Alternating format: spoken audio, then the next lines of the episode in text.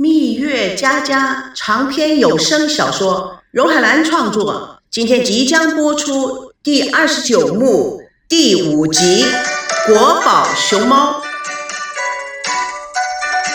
剧组来到杜小月蛋仔面前，孙娜拿起麦克风侃侃而说：“杜小月创业于西元一八九五年，目前已经是传承到第四代的百年老店。”第四代洪老板最推崇的就是半手工制作的肉燥，并选择用当地台湾的葱，再加上虾头熬成的鲜汤。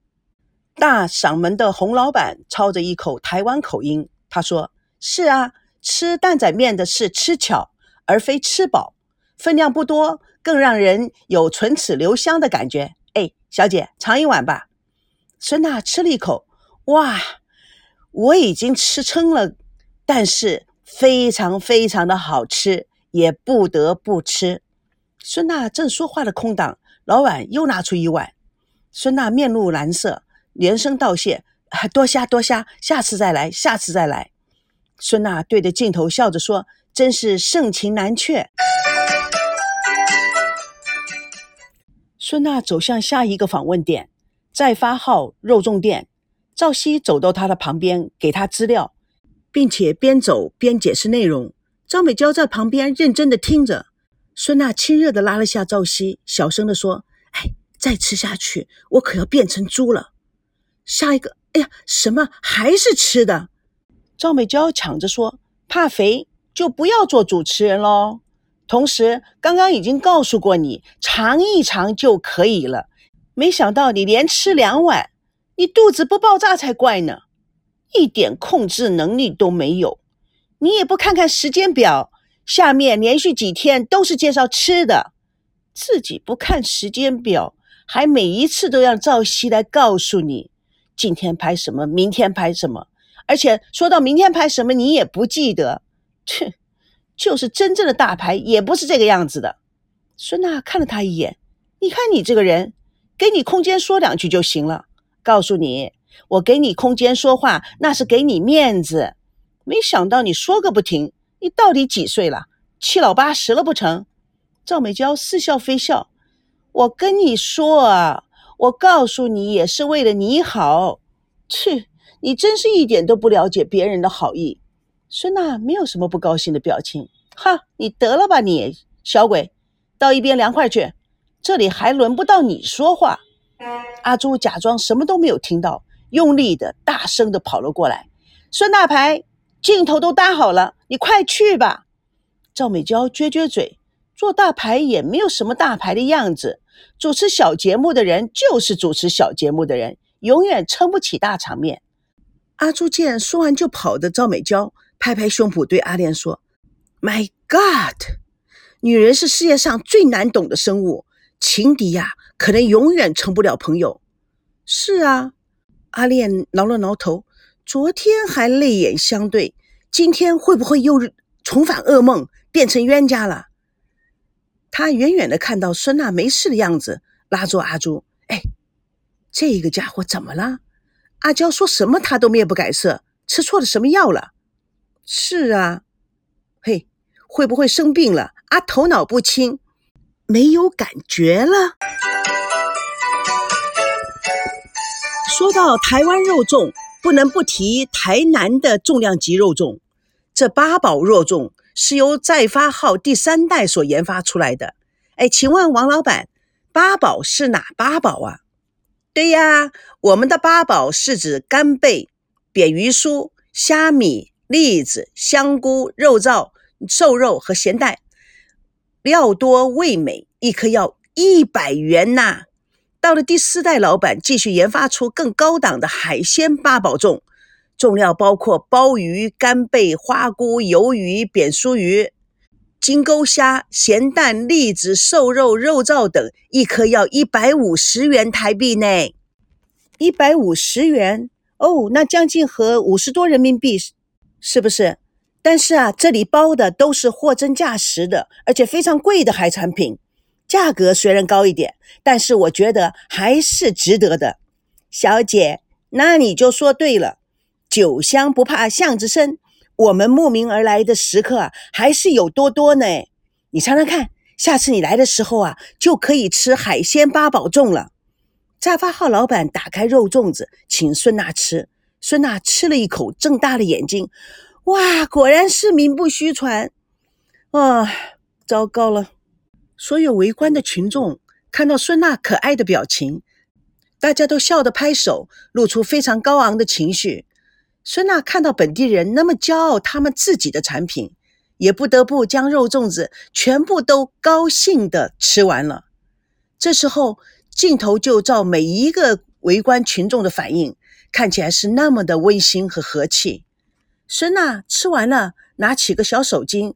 温柔高雅的擦擦嘴，继续说：“古都台南虽说如今物换星移，台南已回归淳朴，但是数百年来存留的丰富史迹，仍旧像个说书人一般，替驻足聆听的旅客娓娓道出一篇篇动人的史诗。” OK，谢谢收看《北京人看台湾》，主持人孙娜，欢迎您，下次见。导演看孙娜笑笑，欧啦。收工，不错。孙大牌怎么样？我的北京英文也不错吧？群众都争先恐后的说：“欧啦，欧啦，欧啦！”然后他们全部都挤上来要跟孙娜拍照，现场一片和谐之声。那当然，导演也不会放过这个机会，他拿出了摄影机继续拍摄。阿朱大声的说：“好消息，老板每个人发五百元。”是五百块钱台币哦，不是人民币，换成人民币是一百多。各位自由去店里面吃。呃，我希望老板是大陆人。周维康听到很高兴的说：“下次你们表现的更好，我就改发人民币。”阿朱喊道：“老板，鹿耳门那边都安排好了，我们明天去拍，拍完了就发人民币喽。”阿烈也大声的叫了起来：“死阿朱，你是想让老板破产？”然后我们全部失业，是不是？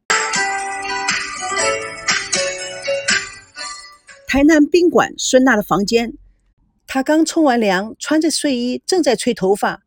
敲门声响起，孙娜开门，一见是朝夕。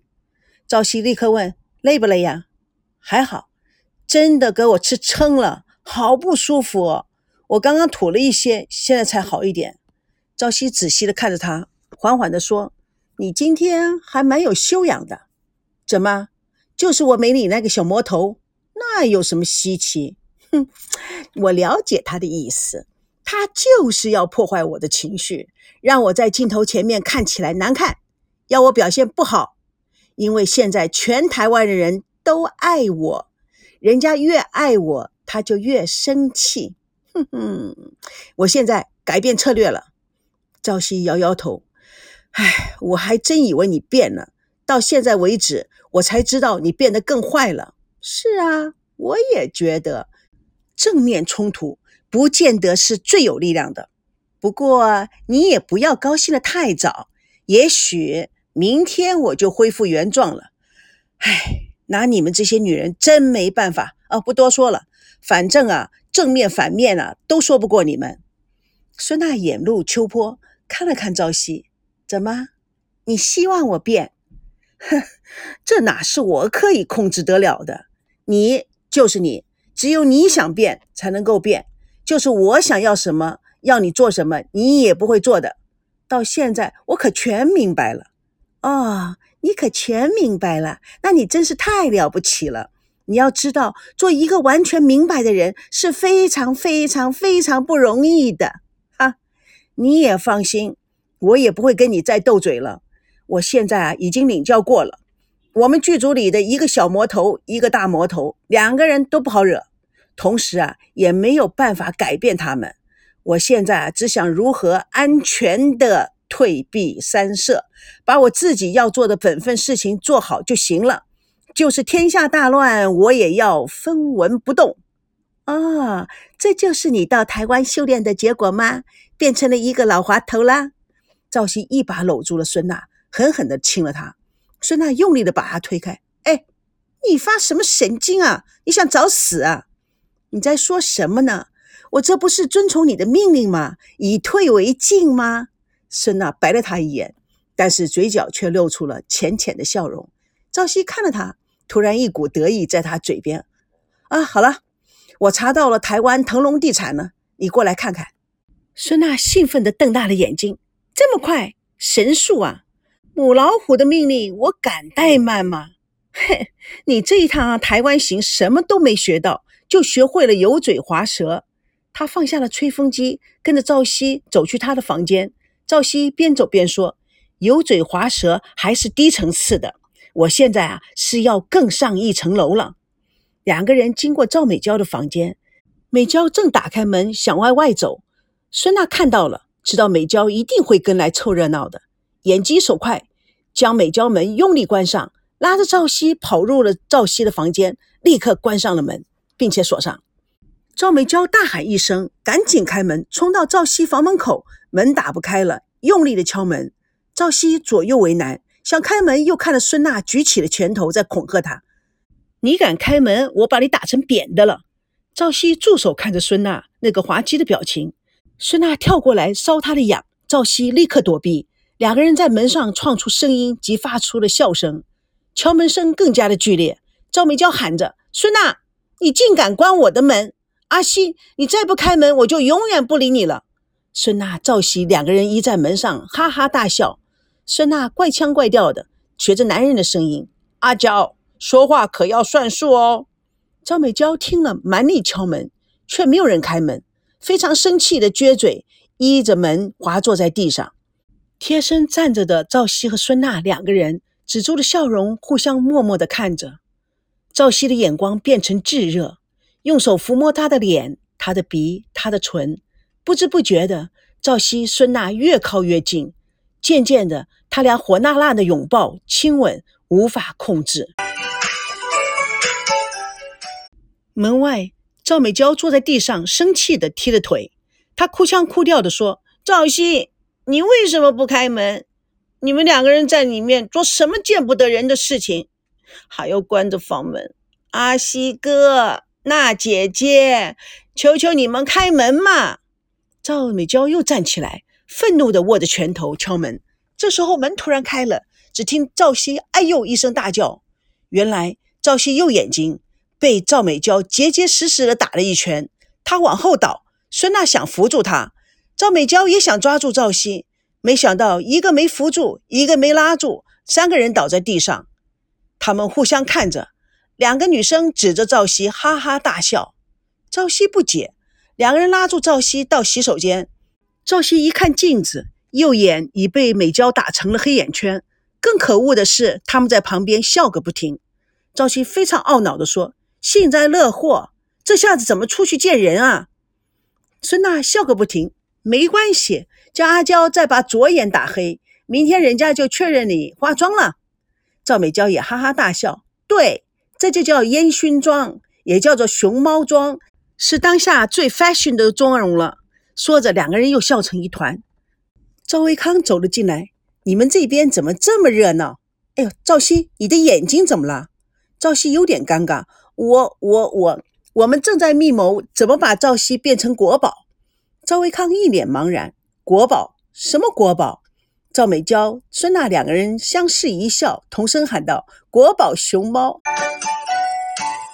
蜜月佳佳跟你说说人生故事进行曲。主播荣海来与各位空中相约，下次共同见证第二十九幕第六集《台湾名流访问记》。